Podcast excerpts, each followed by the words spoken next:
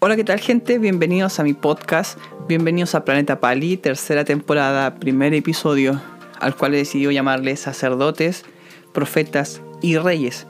Y esta es una historia que siempre la que la recuerdo, la atesoro y me gusta, porque me recuerda también a un amigo de México que se vino de intercambio a, Chile durante un semestre que se llama Joás. Y bueno, en una conversación acerca de los nombres, él me dice que Joás era un rey de la Biblia y yo, de curioso y algo más, quise averiguar quién era este Joás. Entonces lo leí, lo busqué, lo entendí y saqué más de una enseñanza acerca de esto y me gustaría compartirlo también con todos aquellos que están escuchando. Se encuentra en Segunda de Crónicas, pero también está en el libro de Reyes, pero solamente me voy a enfocar en Segunda de Crónicas 24. Y dice que Joás era obediente a Dios en todo, pero mientras estaba con un sacerdote llamado Joyadá, en el versículo ya 1 o 2 de entrada dice que mientras estaba con Joyadá el sacerdote, obedecía a Dios en todo. Y Joyadá era un buen sacerdote. De hecho, versículos más atrás habla acerca de cómo Joyadá hizo que el pueblo hiciera un trato con Dios para ser su pueblo. En otra versión diría que se prometieron con Dios a ser fieles. Y es algo que yo encuentro increíble de parte de Joyadá que lo haya conseguido. Como todos, como todo, muere en algún momento y Joyadá muere en el versículo 17 y ya, o 16, y ya en el 17 dice que eh, Joás como rey le prestó atención a consejeros que no eran sacerdotes, sino que eran oficiales, entonces se dejó llevar por ellos. Pronto, pronto, dice la escritura, que empezó a adorar dioses de acera y dioses ajenos. Me parece anecdótico muchas cosas, pero hay dos o tres puntos que me, me gustaría enfocarme hasta, hasta aquí. Y primero es que un sacerdote, quiero aterrizar el término sacerdote, es aquel que trae o que toma, que toma lo mejor del pueblo y se lo lleva a Dios. Eso es, en esencia, en lo más básico, la función de un sacerdote. De hecho, fíjate que Joyadá, en el mismo versículo o versículo más atrás, decía que Joyadá hizo un trato con el pueblo para ser el pueblo de Dios o para ser fieles a Dios. Entonces él era el responsable o el mediador de tomar el pueblo y llevarlo hacia Dios. Y un consejo es que seas como Joás de principio, solo de principio, y que te acerques o que te rodees de sacerdotes. Que busques personas que lo que de verdad hay en su corazón es poder acercar gente a Cristo y no al revés. ¿Dale? O sea, los oficiales que habla la escritura dice que ellos empezaron como a adular a la persona de Joás para ganarse su favor. Y bueno, Joás se lo dio.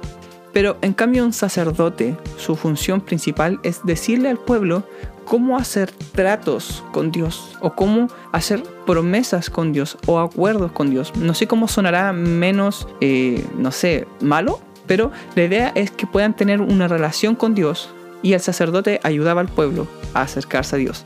Entonces el primer consejo es, rodéate de sacerdotes, Posteriormente de, la historia, volvemos a la historia de Joás, obedeció a los sacerdotes, o sea, perdón, obedeció a los oficiales y Dios se enojó.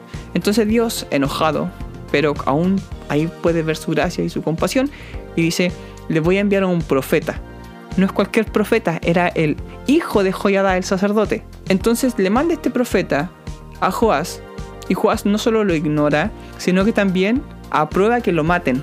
O sea, ya se había alejado de Dios, ya había olvidado a Joyadá y ahora más encima mata al hijo de Joyadá y profeta.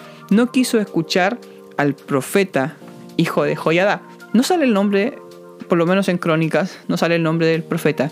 Pero hay algo que es súper importante también y que es escuchar a los profetas. Y quiero volver a aterrizar un poco el concepto de profeta porque pareciera ser un poco eh, desordenado el los profetas que tenemos hoy en día respecto al, término, a la definición. Y mira, un profeta es la persona que toma lo que Dios quiere y se lo da al pueblo.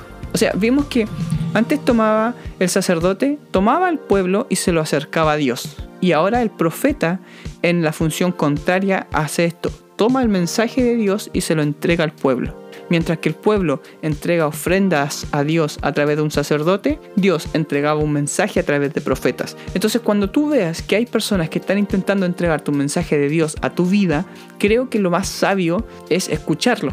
Entonces, si el primer consejo era rodearte de sacerdotes, el segundo es escuchar a los profetas. ¿Dale? Y volvemos a la historia de Joás, en donde se alejó de los sacerdotes, en donde no escuchó a los profetas, y sigamos con esta historia. Resulta que Joás fue atacado por un pueblo sirio, y me encanta cómo la escritura narra un, un hecho súper simple, pero que creo que es importante. Dice que un pequeño grupo sirio atacó a, Joya, a Joás, perdón, un pequeño grupo sirio, un pequeño grupo enemigo, una pequeña cantidad enemiga fue capaz de destruir a un rey.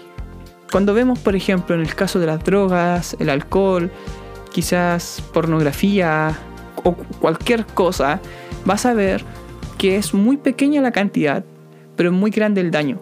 Cuando no te rodeas de sacerdotes que puedan ayudarte cuando no escuchas a profetas que están intentando educarte o orientarte, lo más probable es que con muy poco dañes mucho. Que, ¿De qué portes eh, el tamaño de un pito de marihuana y cuánto daño te hace en tu vida? ¿Cuánto es la cantidad de droga? Es muy pequeña, pero cuánto daño hace en la vida. ¿Cuántas palabras han sido hirientes, pero han causado división, peleas, conflictos, qué sé yo? Entonces puedes ver cómo es que cuando ignoras los primeros dos pasos, ya vas a ver que con muy poco hace mucho daño. Con una pequeña cantidad hace mucho daño. Por ejemplo, cuando estás en el caso contrario, podemos ver a un Jesús de Nazaret que hacía todo lo contrario. Con muy poco sanaba mucho. Con muy poco multiplicaba y bendecía mucho. Pero eso era porque Jesús. O sea, no, quiero decir que porque Él sea divino, sino que estoy diciendo porque Él entendía lo que es una relación con Dios. Entonces, si tú no haces caso a lo primero, con muy poco, te van a destruir mucho o te vas a destruir mucho.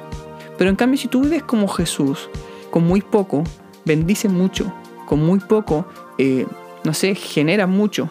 Y cosas así que puedes ver a lo largo de la escritura, como es que Jesús con muy poco con un, pequeño, un poco de aceite, cómo es que Jesús con un poco de pan y peces, vas a ver cómo es que Jesús con un poco de fe, como el tamaño de una semilla de mostaza, y un montón de ejemplos en donde ves que con muy poco Jesús hizo mucho.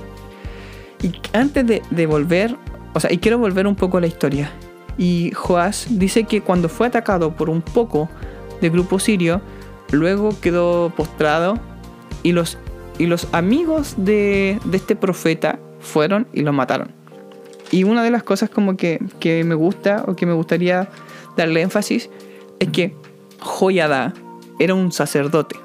Y dice la escritura que cuando él murió fue enterrado en el cementerio de David, pero en una parte que era el patio de los reyes. O sea, era un sacerdote, no era un rey, pero fue enterrado como un rey. Mientras que Joás, cuando muere, fue enterrado en el cementerio de David, pero no fue enterrado en el patio de los reyes, a pesar de que él sí fue un rey. No estoy hablando de quizás de salvación, porque ambos fueron, ambos murieron en la ciudad de David, pero hubo un patio era el patio de los reyes, en donde un rey no entró. Entonces, pero sí un sacerdote, pero sí un sacerdote. Entonces, lo que, lo que intento decir es que cuando tú pierdes tu identidad como rey, como hijo del rey, pero aún así sigues siendo rey, entonces pierdes todo. Pierdes tu identidad y aunque quizás tú si quieres hablar de salvación puede que igual seas salvo que sigo, pero hay algo que perdiste, que es tu identidad. Entonces tienes que vivir como lo que eres para que puedas morir como lo que eres. No sé si me doy a entender. Pero el mensaje principal es este. Rodéate de sacerdotes. Escucha a los profetas y vive como un rey. Aprende de Joás y de sus errores. Y aprende también de Jesús con sus aciertos. Y eso. Ese era el mensaje. Que Dios te bendiga mucho y gracias por escuchar Planeta